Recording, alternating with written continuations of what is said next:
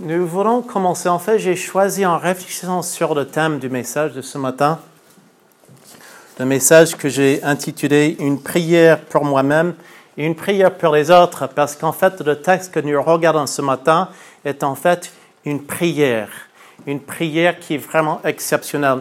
Et en réfléchissant sur, sur ce texte ce matin, il y a un cantique qui m'est venu à l'esprit, qui a été qui a été très, on va dire, popularisé par un, un chanteur qui s'appelle Michael W. Smith. Michael W. Smith. Et puis par la suite, ce cantique a été traduit en français avec des paroles légèrement modifiées. Mais je pense que le, le, le message de ce chant, en fait, vous allez écouter deux cantiques, deux cantiques qui sont enchaînés l'un après l'autre et qui résument vraiment, vraiment le message de ce, de, du texte ce matin où nous, voyons l'apôtre Paul prier, prier Dieu, prier Dieu pour les chrétiens, pour les amis dans sa vie, pour qu'ils soient remplis de la puissance de Dieu, par le Saint-Esprit et l'amour de Dieu. Donc nous, voulons écouter, nous voulons écouter ce chant pour introduire le, le texte ce matin.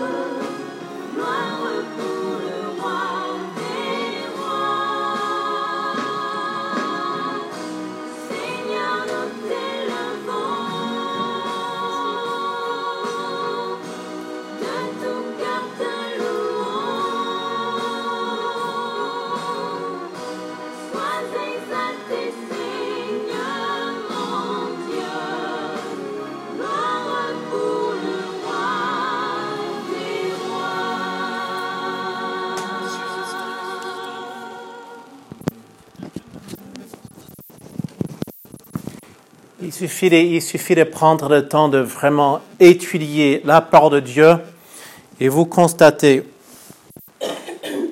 très vite que la vie chrétienne n'est pas censée être centrée sur soi-même, mais centrée sur Christ. Et dans l'épître aux Éphésiens que nous étudions depuis un petit moment, vous prenez le temps de lire cette épître et vous voyez sans arrêt. Vous voyez très peu où l'apôtre Paul va parler de lui-même.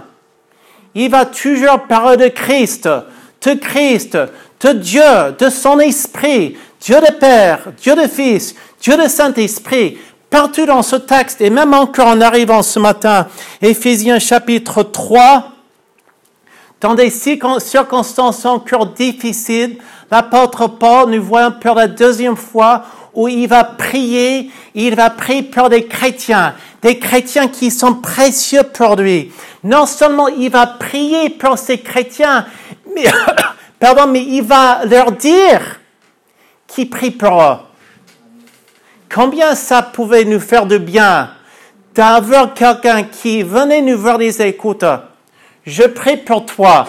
Et voici comment je prie pour toi. Et c'est ce que nous voyons dans le texte ce matin.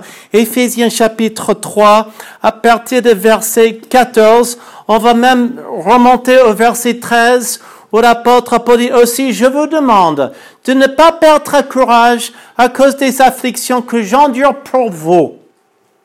Elles sont votre gloire. L'apôtre Paul voyait tout ce qui, tout ce qui lui est arrivé, tout ce qui lui est arrivé dans la vie comme une preuve de la main souveraine dans sa vie. Que ce soit des périodes difficiles, des périodes plus faciles, tout ce qu'il voyait, il voyait dans le texte que nous avons regardé la semaine dernière, il voyait ça comme un grand privilège de pouvoir souffrir pour son Dieu. Et dans sa souffrance, dans ces périodes difficiles, il prenait le temps toujours d'encourager les autres. Il arrivait à maintenir la joie malgré les difficultés dans la vie. Et à partir du verset 14, nous lisons, à cause de cela, je fléchis les genoux devant le Père, de qui toute famille dans les dieux et sur la terre tire son nom, afin que, et voici ce qui prie, afin qu'il vous donne, selon la richesse de sa gloire, d'être puissamment fortifié. Comment? Par quel moyen? Par son esprit dans l'homme intérieur ou notre être intérieur, en sorte que Christ habite dans vos cœurs par la foi, étant enraciné et fondé dans l'amour, que vous puissiez comprendre avec tous les saints, avec tous les saints, ça veut dire avec vos frères et vos sœurs en Christ, pas ceux qui sont morts, mais ceux qui sont vivants. Quelle est la largeur, la longueur, la profondeur et la hauteur? Et connaître l'amour de Christ qui surpasse toute connaissance, en sorte que vous soyez remplis jusqu'à toute la plénitude de Dieu. Nous voyons dans ces premiers versets deux grands thèmes, deux thèmes majeurs, la puissance de Dieu et l'amour de Dieu. Et il prie que ces choses soient manifestes dans la vie de ces chrétiens. Et dans les versets qui suivent, jusqu'à la fin du chapitre, là, il va commencer à vraiment louer son Dieu. Or, à celui qui peut faire, par la puissance qui agit en nous, infiniment, infiniment au-delà de tout ce que nous demandons ou pensons. À lui soit la gloire, dans l'Église et en Jésus-Christ, dans toutes les générations, au siècle des siècles. Amen. On penserait que la lettre terminée mais non, c'est que si, si l'épître aux Éphésiens est soi-disant coupé en deux parties, une partie beaucoup plus, on va dire, doctrinale, théologique, où il pose les fondements de la foi chrétienne. Dans les trois premiers versets, nous voyons dans les quatre, les, les trois chapitres suivants, pardon, les trois premiers chapitres, et puis les beaucoup plus doctrinaux théologiques dans la deuxième partie de ce livre, chapitre 4, 5 et 6, où il entre dans, on va dire, la mise en pratique de ce que nous croyons. Que Dieu, quand il est venu, quand Jésus est venu, il est venu pour nous sauver de nos péchés, mais il est venu pour nous changer. Et tout ça, nous voyons plus tard, plus tard. L'apôtre Paul ici, il commence en disant à ces, chrétiens, je fléchis, je fléchis les genoux. Quand l'apôtre Paul, quand il intercède pour ses amis, il, il adopte cette posture de fléchir les genoux. Il n'y a pas une seule et bonne position adoptée dans nos prières. On peut prier debout, on peut prier assis, on peut prier. Mais c'est vrai que nous voyons parfois ici cette pratique de s'agenouiller. D'ailleurs, c'est ce que nous voyons même dans l'Ancien Testament avec Daniel, où Daniel avait courage devant sa fenêtre et c'était contre la loi. Il fléchissait les genoux, il s'agenouillait trois fois par jour pour prier. C'est une posture qui reflète une attitude de soumission, respect et humilité devant Dieu.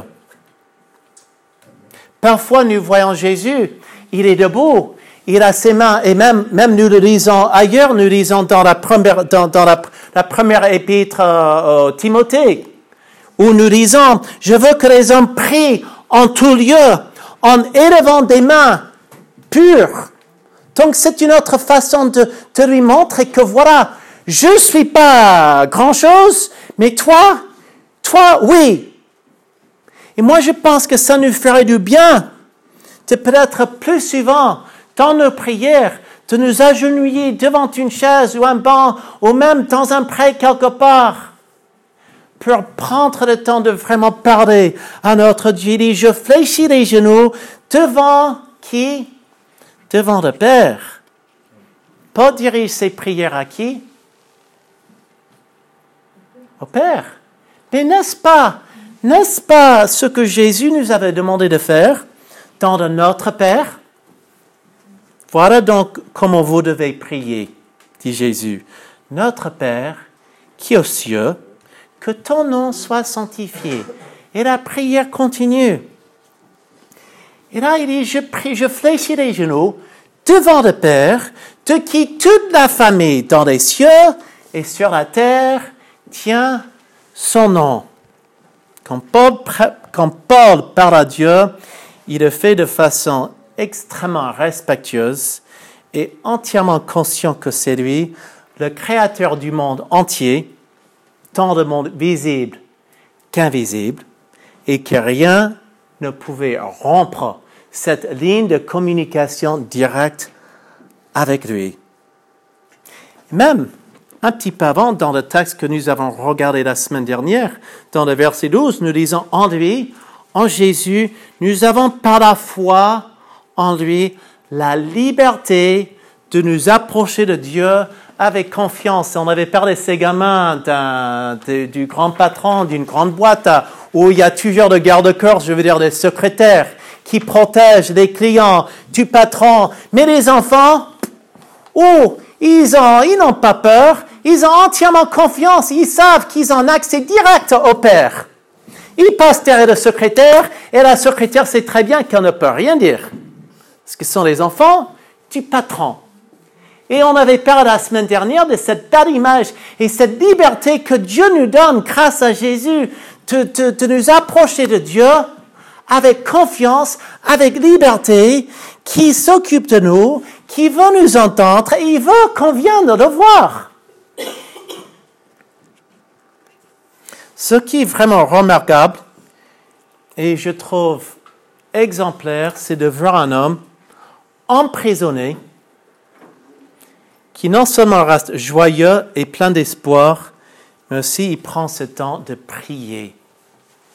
Est-ce que nous, quand nous sommes vraiment sous le poids de je ne sais pas ce que ça peut être, de penser aux autres,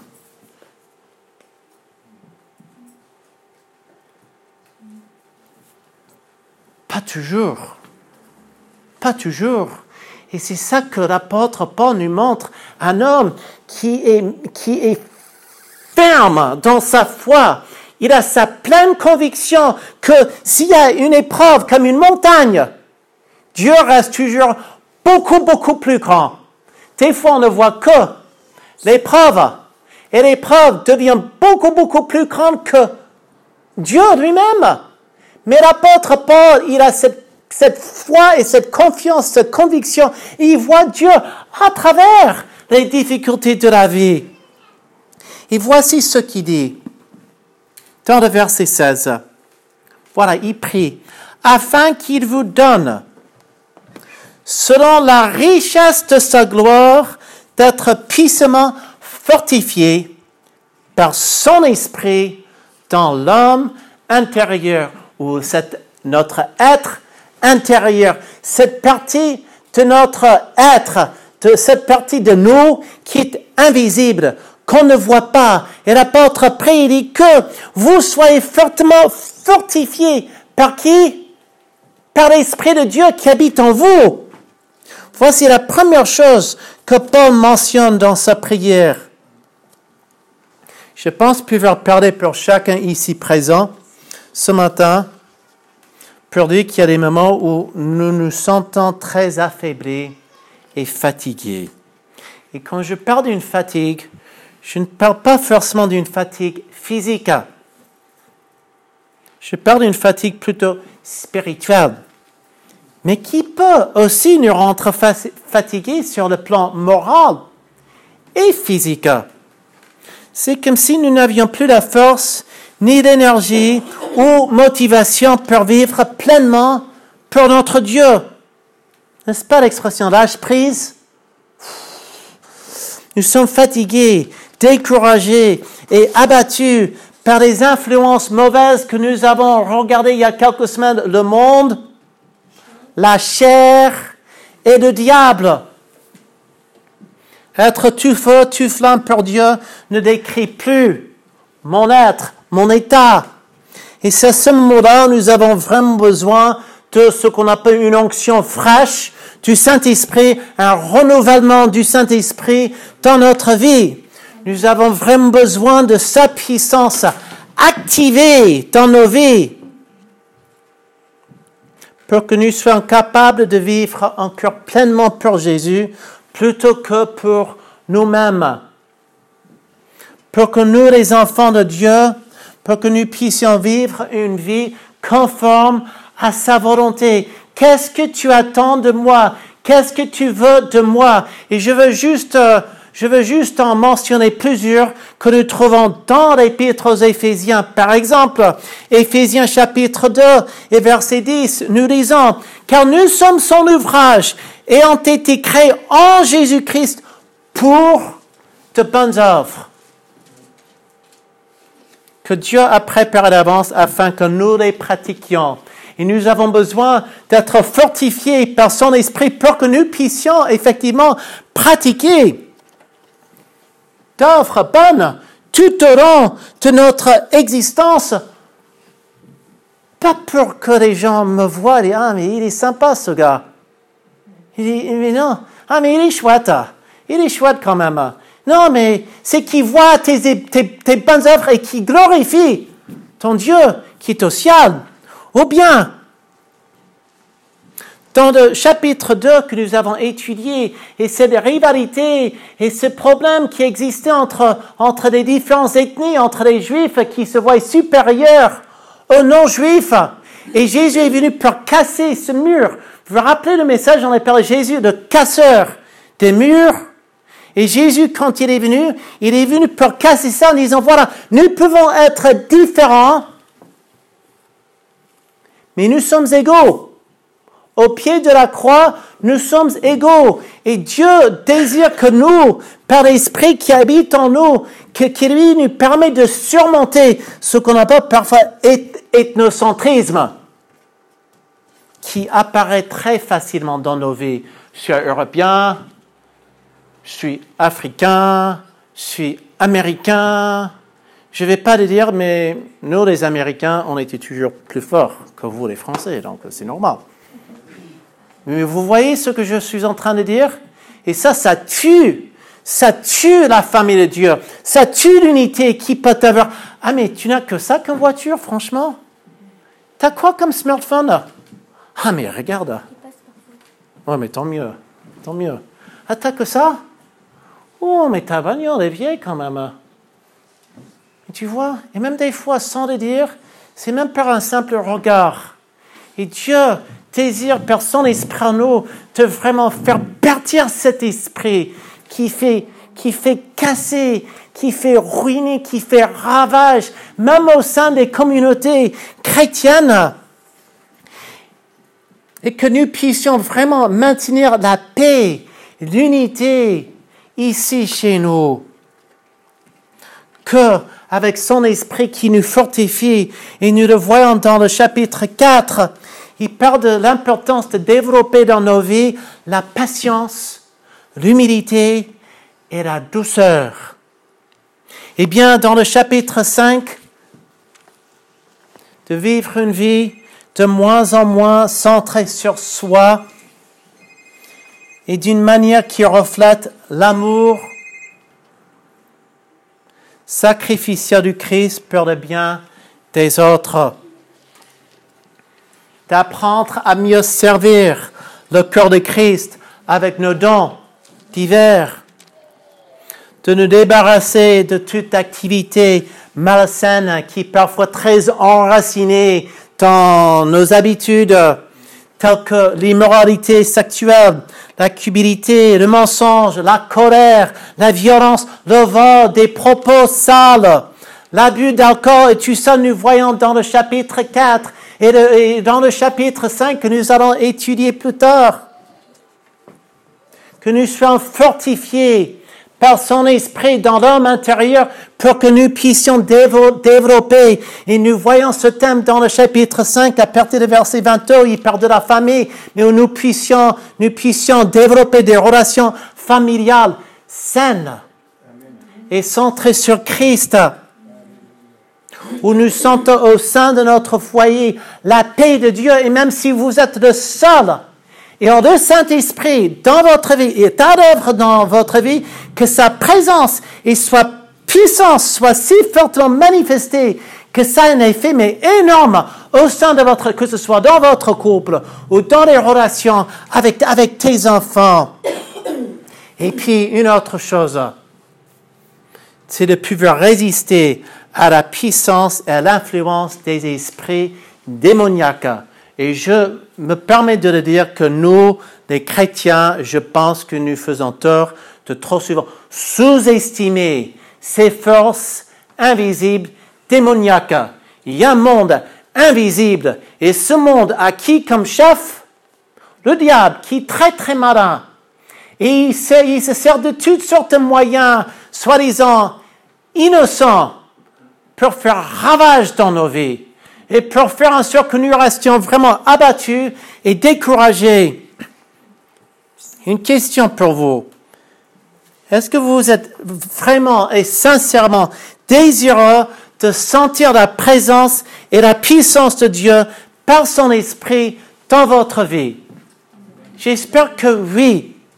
Et Paul nous encourage à la fin de cette lettre, dans le chapitre 6 et verset 10, il dit, au reste, fortifiez-vous dans le Seigneur et par sa force toute puissante. La clé, ou les c'est l'obéissance. Déjà, écoute de la part de Dieu. Obéissance à la parole de Dieu. Cette question de se soumettre au plan parfait de Dieu, même si parfois on ne comprend pas exactement. Mais c'est vrai combien nous avons besoin de son pouvoir et nous le disons, sans moi, vous ne pouvez rien faire, comme Jésus nous disait dans Jean chapitre 15. Paul continue sa prière pour ces chrétiens dans le verset 17 en disant, en sorte que Christ habite dans vos cœurs par la foi étant enracinés et fondés dans l'amour.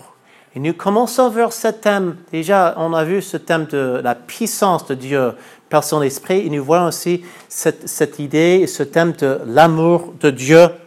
Nous disons que vous puissiez comprendre avec tous les saints quelle est la largeur, la longueur, la profondeur et la hauteur de l'amour de Christ.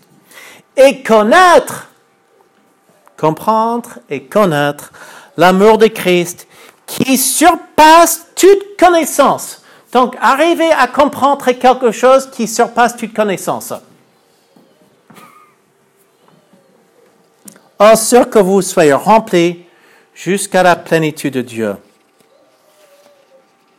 Quand moi je lis ces versets, j'entends Paul en train de prier que ces chrétiens sentent la présence intime et proche de Dieu dans leur vie. Parce que pour commencer, il prie que Christ habite dans vos cœurs. Dans vos cœurs. Par la foi. Il s'agit, n'est-ce pas, de proximité, d'intimité, parce qu'on ne laisse pas n'importe qui occuper notre cœur ou prendre une place dans notre cœur. On ouvre à très peu, en fait. Même, faut avouer, même ici, même dans des églises, il y a très peu, même au sein d'une église, à qui on ose ouvrir et partager ce qui est vraiment là. Et Paul savait qu'il n'y avait rien de mieux que d'accorder une grande place pour Dieu dans notre cœur, dans notre vie. Dire que Christ habite dans nos cœurs, qui est le siège de nos passions, nos désirs et nos pensées les plus profondes.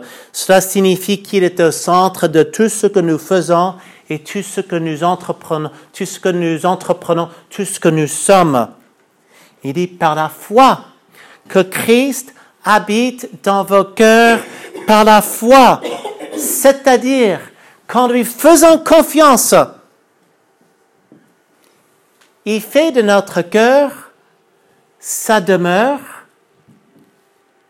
un lieu où il peut et où il, veut manifester sa puissance et son amour qui non seulement aura une influence énorme sur nous et notre propre vie, mais aussi tout ce qui se trouve dans notre sphère d'influence. Si la puissance de Dieu, de son esprit est vraiment activée et que son amour est vraiment présent, il y a très peu de gens qui, qui, qui, qui, ne voudront pas être avec toi en ta compagnie. Ce sera plutôt un plaisir. Étant enraciné et fondé dans l'amour. Enraciné, on pense aux racines. Fondé, on pense un bâtiment et la construction. Je pense qu'il n'y a pas de plus grand réconfort et motivation pour une personne que de savoir sans le moindre de doute que l'on est aimé. Et aimé à 100% dans le pire et le bon, quoi qu'il arrive. Que de mieux pour une vie avec tous ses hauts et ses bas que d'être enraciné et fondé dans cette réalité que Dieu nous aime. Tu perds ton conjoint, tu perds ceux qui sont proches dans ta vie, tu perds ton emploi, les choses s'écroulent tout autour de toi, mais Dieu t'aime. Dieu t'aime. Découvrez que le Dieu de l'univers est un Dieu qui aime inconditionnellement et parfaitement défie notre compréhension. Mais c'est vrai, et c'est ce que la Bible dit, et c'est ce que l'histoire nous montre, et c'est ce que nous fêtons lors de Noël, n'est-ce pas? J'aime beaucoup dans l'épître aux Romains, chapitre 5, nous disons, lorsque nous étions encore sans force, Christ, au temps marqué, est mort pour les impies. À peine mourrait-on pour injuste. Quelqu'un peut-être mourrait pour un homme de bien, mais Dieu prouve, j'aime beaucoup ce mot, il prouve son amour envers nous en ce que lorsque nous étions encore des pécheurs, Christ est mort pour nous. Ah, mais Dieu ne m'aime pas. Si, il, il a prouvé.